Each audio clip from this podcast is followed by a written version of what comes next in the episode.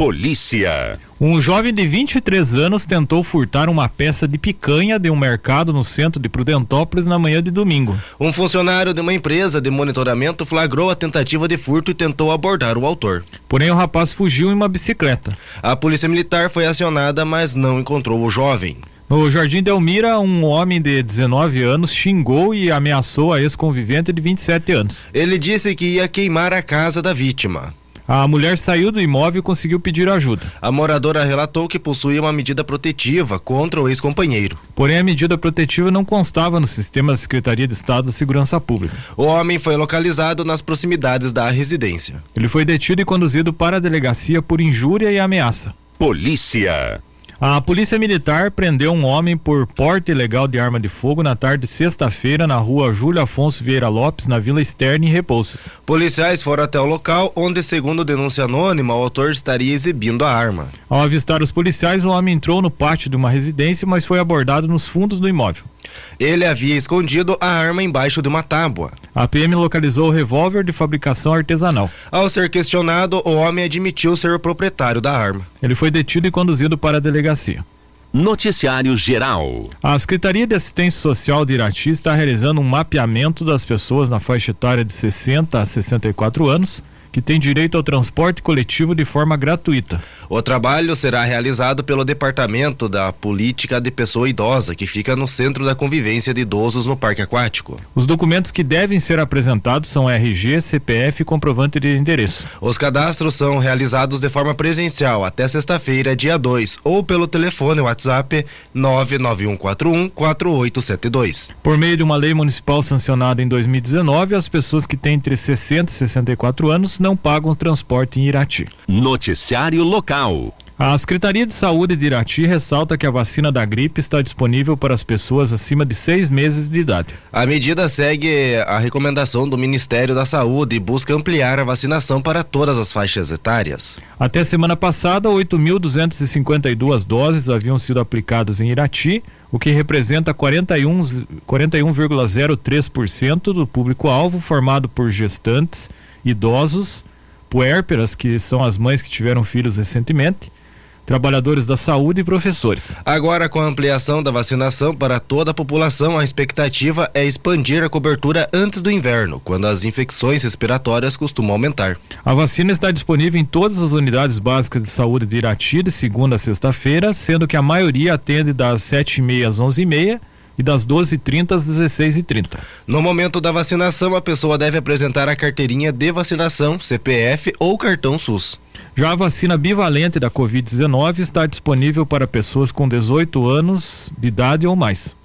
A recomendação é do Ministério da Saúde por meio do Programa Nacional de Imunizações, o PNI. A dose pode ser aplicada em pessoas que tenham completado o esquema vacinal primário com as duas doses sendo que a última deve ter sido aplicada há no mínimo quatro meses. Todos os que enquadrem nos critérios de vacinação devem procurar a unidade de saúde de referência, ou seja, a mais próxima da sua casa. A Secretaria de Saúde de Irati reforça a importância da imunização da população, que é a forma mais eficiente de, de evitar a doença, assim como do controle da pandemia. Noticiário local. A Prefeitura de Irati realizará uma audiência pública para a apresentação dos gastos e receitas relativas ao primeiro quadrimestre de 2023 na área da saúde e outras secretarias municipais nesta terça-feira, dia 30, às 14 horas na Câmara Municipal. Os dados são referentes aos meses de janeiro, fevereiro, março e abril desse ano. A audiência poderá ser acompanhada pessoalmente no prédio da Câmara, na Rua Doutor Correia,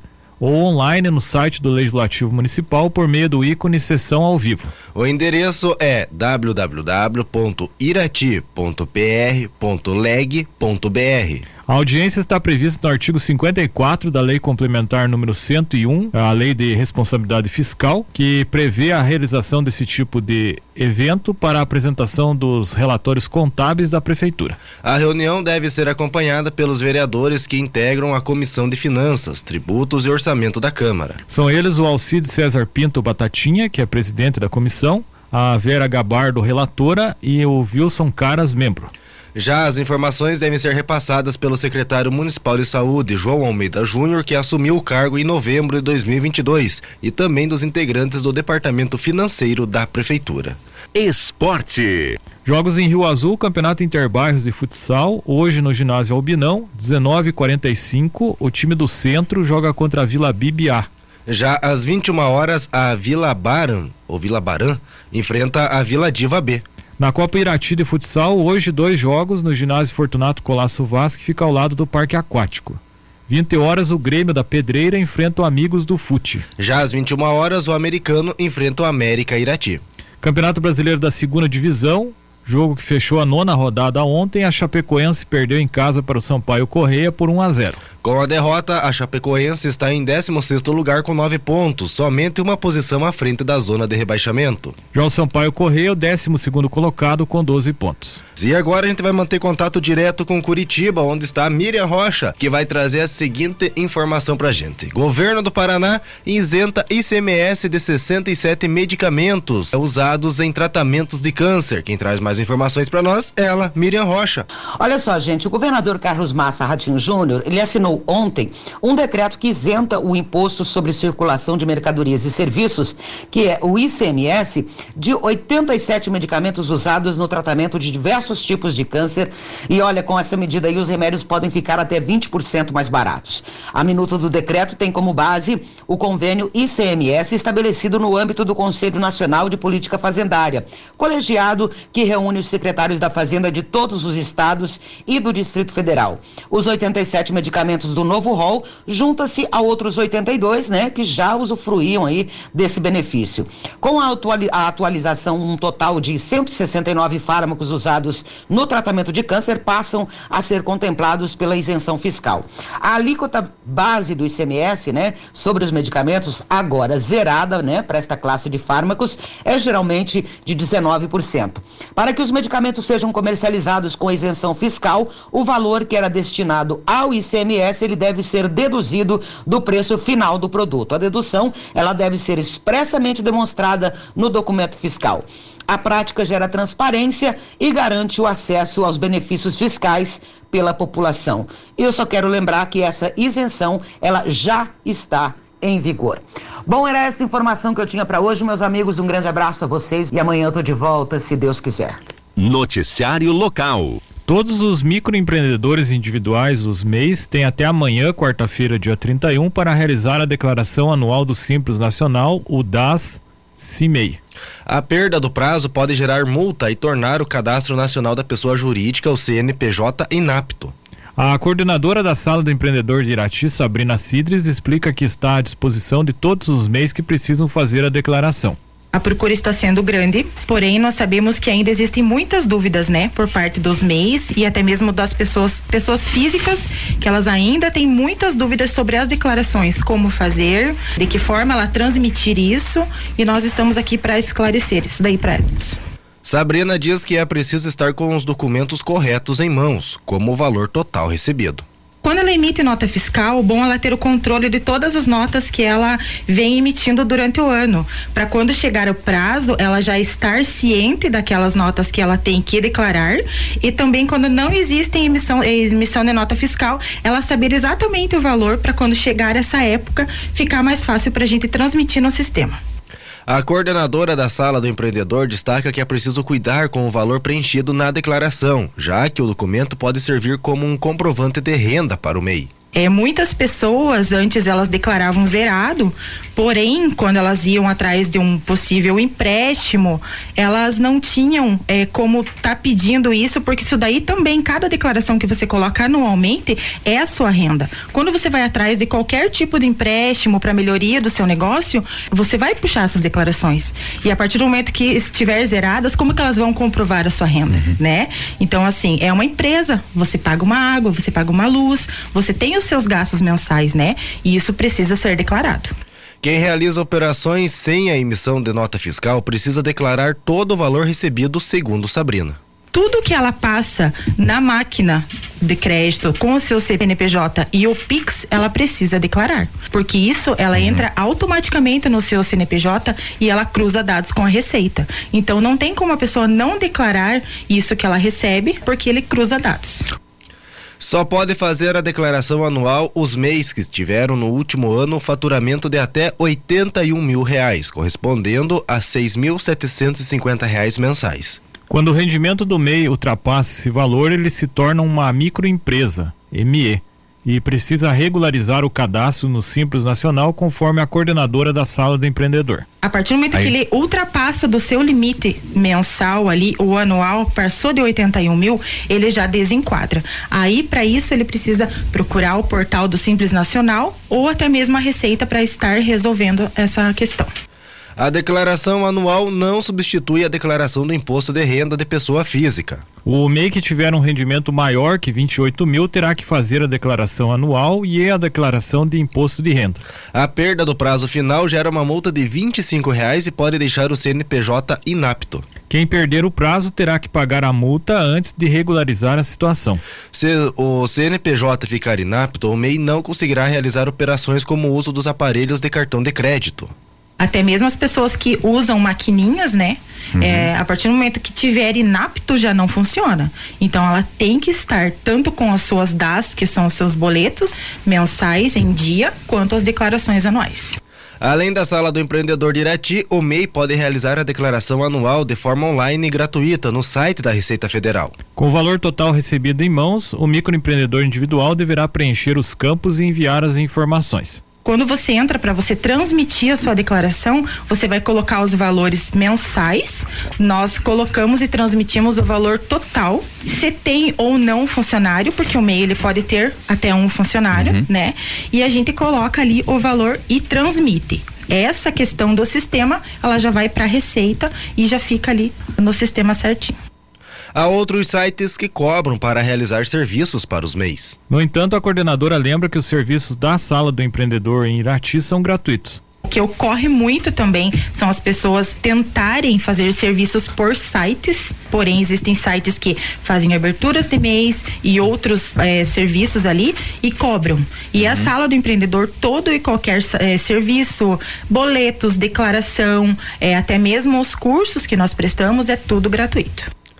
Sabrina ainda lembra que a declaração anual, junto com o pagamento mensal do imposto por meio do documento de arrecadação do Simples Nacional, são obrigações de quem abre o MEI. Porém, tem pessoas que abrem mês e nunca pagaram. Aquilo ali é uma dívida, é uma dívida ativa, é uma dívida que nunca morre.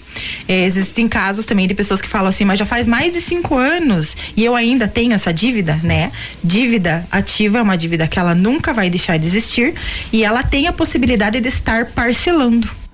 Quem possuir um MEI e não tiver pago o imposto mensal nem feito a declaração anual, precisa ir até a sala do empreendedor em Irati para regularizar a situação. Além dos documentos pessoais, também é preciso que as pessoas já tenham o cadastro no sistema gov.br ou tenham os dados de acesso ao aplicativo gov.br. Toda a regularização é feita por meio deste cadastro. No caso de pessoas que abriram um MEI, mas não irão utilizar, a recomendação é que seja feita a baixa da empresa. O serviço também é feito de forma gratuita na sala do empreendedor. A coordenadora ainda destaca que a sala do empreendedor dá orientações online, mas atendimentos com documentos e mudanças no MEI precisam ser feitos pessoalmente pelo microempreendedor individual por causa da Lei de Proteção de Dados nós não podemos fornecer nenhum tipo de informação de empresas, certo? Então, o que que ocorria? Pessoas pedindo boletos via WhatsApp ou e-mail, independe, ou até mesmo pedindo para outras pessoas irem até nós para estar retirando ou fazer alterações na sua empresa. Então, nós sabemos, né, que tanto para nossa segurança quanto para a segurança do empreendedor. É, nós atendemos somente agora a própria pessoa com o documento em mãos, porque é uma segurança, né? Existe uma lei e nós estamos aqui para cumpri-la. A sala do empreendedor de Irati fica na Rua da Cidadania, número 40, no último andar do prédio da CIAI. O atendimento é das 8 às 17 horas, sem fechar para o almoço. O número de telefone para contato é 3132 6282 ou 3132 6283. Também há atendimento pelo WhatsApp por meio do número 99107 0283. A sala do empreendedor de Irati promove amanhã um curso sobre como administrar o seu negócio. O curso é gratuito e acontece no segundo no segundo piso do prédio da CIAI às 19 horas. Lembrando que o evento é aberto a toda a comunidade. A coordenadora explica que o curso terá dicas voltadas aos MEIs e o dia a dia dos pequenos negócios. A gente engloba essa questão do administrar em tudo. Como você gerir o seu negócio nos dias de hoje? Quais são as suas dúvidas? De que forma que você está é, administrando a sua empresa, levando o seu dia a dia? Você tem ajudante? Você não tem, né? O que que você pensa para o seu futuro? Qual que é o seu fluxo de caixa? Você faz o controle do seu fluxo? Como que você faz o teu preço? Então, assim, o administrar ele engloba tudo. Como que você está administrando o seu negócio hoje? Como comércio, mas como prestador de serviços.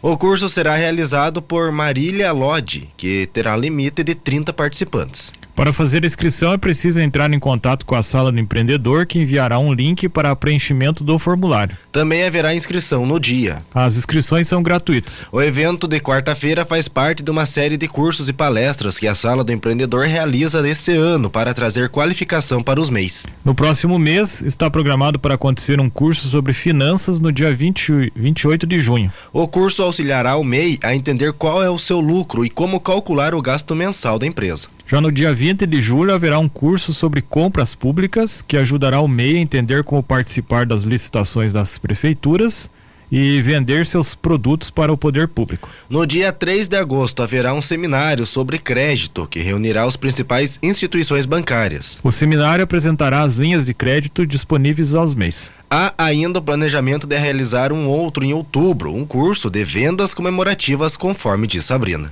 como a pessoa, né, o empresário estar fazendo o seu marketing, como ele estar montando, né, suas vitrines, as expectativas das vendas das datas comemorativas do final do ano. Todos os cursos são gratuitos. Para mais informações, os telefones para contato são 3132 6282 ou 3132 6283. Noticiário Regional. Vereadores de Ponta Grossa aprovaram em primeira votação um projeto de lei que prevê a proibição do uso de fogos de artifício e qualquer artefato pirotécnico com ruídos no município. A medida vale tanto para ambientes abertos e fechados, tanto públicos quanto privados em toda a cidade. Agora o projeto precisa passar em segunda discussão.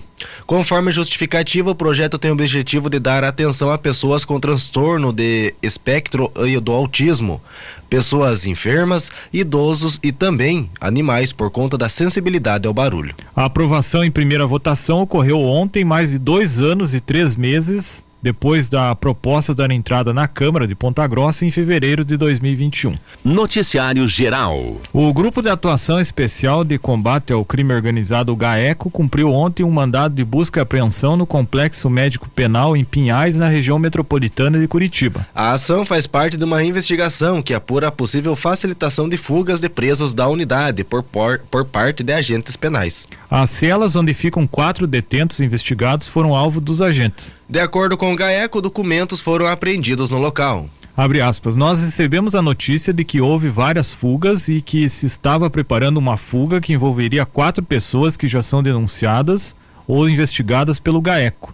Fomos atrás de documentos, utensílios, eventuais celulares e notebooks que poderiam induzir inicialmente uma relação equivocada por parte da Polícia Penal e eventualmente indicar processo de fuga, fecha aspas, explicou o coordenador do GAECO em Curitiba, Leonir Batiste.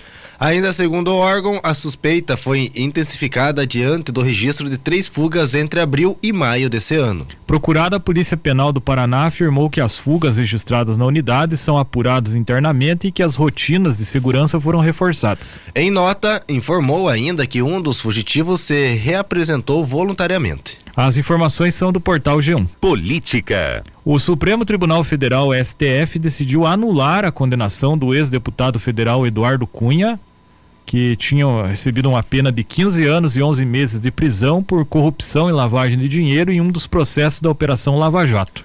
Por três votos a dois, a decisão foi tomada em sessão virtual na segunda turma da Corte, modalidade na qual os ministros inserem votos no sistema eletrônico e não há votação presencial. A maioria dos ministros aceitou os argumentos apresentados pela defesa de Cunha e entendeu que o processo deveria ter sido conduzido pela Justiça Eleitoral e não Justiça Federal em Curitiba. O caso envolve a acusação de que Cunha teria recebido propina proveniente de contratos da Petrobras para a construção de navios sondas. Em 2021, em uma outra decisão sobre competência, a segunda turma também enviou para a Justiça Eleitoral uma condenação contra a Cunha. Nesse caso, o ex-parlamentar foi condenado a 15 anos e quatro meses de prisão pelo então juiz Sérgio Moro, pelos crimes de corrupção, lavagem de dinheiro e evasão de dívidas. Em nota, a defesa do ex-deputado declarou que a decisão do STF confirma, entre aspas, perseguição contra a Cunha. Abre aspas. A decisão do Supremo fez justiça e confirma aquilo que a defesa sustenta desde o início do processo e que agora está ficando claro para todo o país.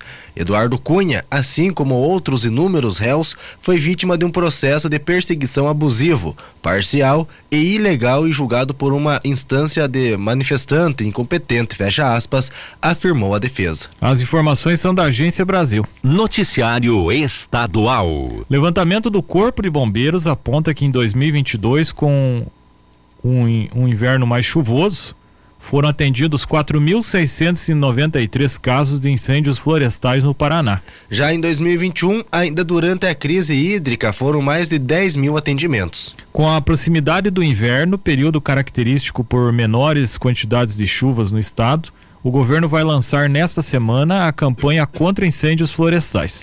Com o objetivo de alertar a população sobre as consequências em que um incêndio florestal traz para a natureza e para a população, a campanha de prevenção e combate aos incêndios florestais desse ano chama atenção para o tempo e responsabilidade de cada um. O slogan, entre aspas, não temos tempo a perder, precisamos evitar os incêndios florestais agora ressalta que a responsabilidade é de todos, já que o planeta Terra é um só. O governo do estado apresenta amanhã a campanha de prevenção e combate aos incêndios florestais 2023. A campanha, que contará com ações educativas e de campo, começa nesse período do ano por ser justamente os meses com maior ocorrências de incêndios, porque a vegetação fica mais seca e há a baixa umidade e a baixa do, umidade do ar e estiagem fatores que facilitam a propagação das chamas, principalmente nos dias após a ocorrência de geada. A cada 10 incêndios florestais, 9 são causados por alguma irresponsabilidade humana. Causar incêndios, mesmo que sem querer, é considerado crime e o infrator pode ser penalizado com reclusão de 2 a 4 anos e multa que varia entre 5 mil e 50 milhões, dependendo do número de hectares afetados pelo fogo e dos danos causados à fauna e à flora.